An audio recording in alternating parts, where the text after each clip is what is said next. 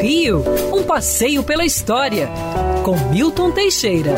Bom dia, Mário. Bom dia, ouvintes. Tenham todos uma ótima semana. É final de fevereiro, né? O mês está acabando, é um mês que termina mais cedo.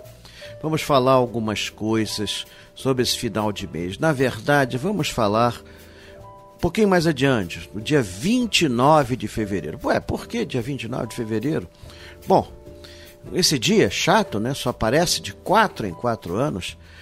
Tem gente que nascia no dia 29 de fevereiro e era registrado nesse dia. Hoje você pode registrar como antes ou depois, tudo mais, porque é um dia chato. Quem nasce em 29 de fevereiro só faz aniversário de quatro em quatro anos. O, o jornalista Jaguar nasceu a 29 de fevereiro, mas vou falar de uma outra figura mais ilustre. Dia 29 de fevereiro de 1909 nascia em Marco de Canaveses, Portugal, Maria do Carmo Miranda da Cunha, nossa conhecida Carmen Miranda. Depois ela mudou essa data de nascimento, se não me falha a memória, ela comemorava dia 19 de fevereiro, para não cair dia 29.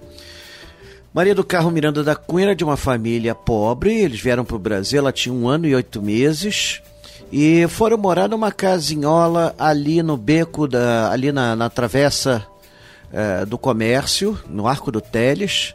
E na casa número 13, a mãe tinha ali uma pensão, o pai tinha uma barbearia na Rua do Senado e depois na própria, no próprio Arco do Teles ele abriu uma barbearia.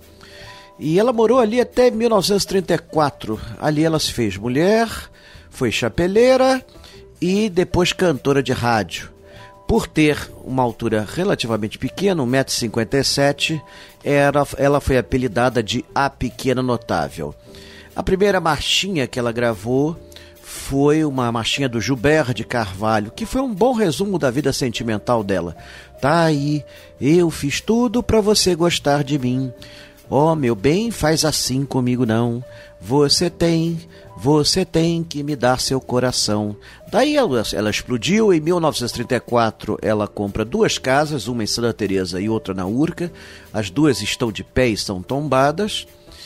E na Urca ela usava para ir ao cassino da Urca, que ela foi contratada naquela época e trabalhou lá até 1938, quando assina um acordo milionário com Harry Schubert, um empresário norte-americano, para fazer shows nos Estados Unidos.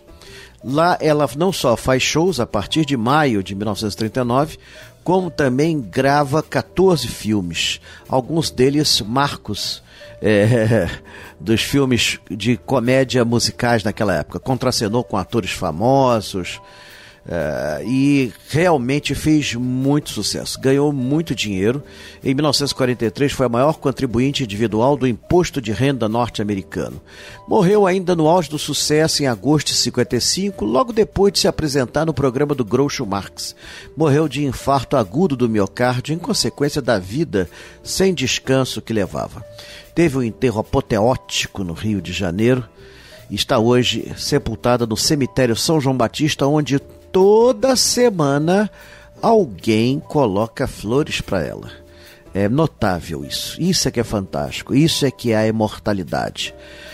O homem só é eterno quando a sua obra permanece. A mulher também. Carmen Miranda conseguiu isso. Quer ouvir essa coluna novamente? É só procurar nas plataformas de streaming de áudio. Conheça mais dos podcasts da Band News FM Rio.